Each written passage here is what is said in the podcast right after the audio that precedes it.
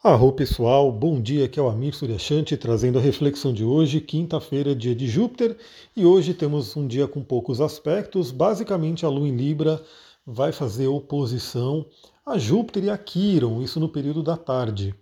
Então, bom, eu já falei bastante, tá? Porque eu fiz uma live ontem sobre o Saturno em Peixes, então se você não assistiu essa live que foi feita ao vivo lá no Instagram, corre lá no Instagram, ela ainda está disponível. Depois eu vou colocar ela no YouTube e no Spotify também. Né? Quero colocar, dando tudo certo, quero colocar nessas duas plataformas. Mas corre lá para a gente refletir sobre o Saturno em Peixes, né? que a gente conversou bastante sobre essa energia na live. Eu tive que parar a live um pouquinho mais cedo porque começou a cair um temporal aqui, e aí eu falei, vai acabar a energia, vai acabar a internet, e realmente acabou a internet. Né? Depois que eu terminei a live, deu um tempinho e, e caiu a internet mas consegui falar praticamente tudo que eu tinha para falar. Claro que esse assunto não se esgota, né? Então, aqui no podcast a gente ainda vai falando um pouquinho mais sobre essa energia do Saturno em Peixes. Até porque agora a gente sabe que quando a Lua entrar em Aquário, ela não vai mais encontrar Saturno. Ela vai encontrar Saturno quando ela entrar em Peixes. E aí, cada vez que a Lua se encontrar com Saturno, a gente vai falar um pouquinho mais sobre essa energia. Bom, para hoje, eu diria que é um dia, novamente, para a gente continuar trabalhando aquela questão do equilíbrio e principalmente dores de relacionamento.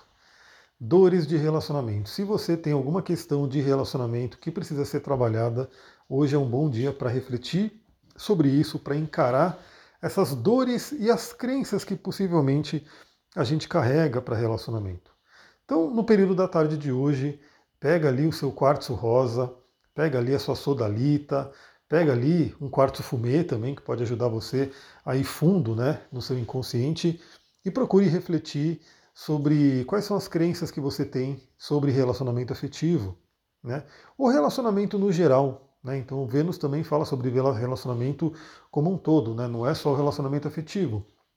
Então, se você tem tido desafios nessa área, tem dores a serem curadas nessa área, hoje é um bom dia para olhar para isso. Pessoal, é isso. Hoje é um podcast bem rapidinho mesmo, né?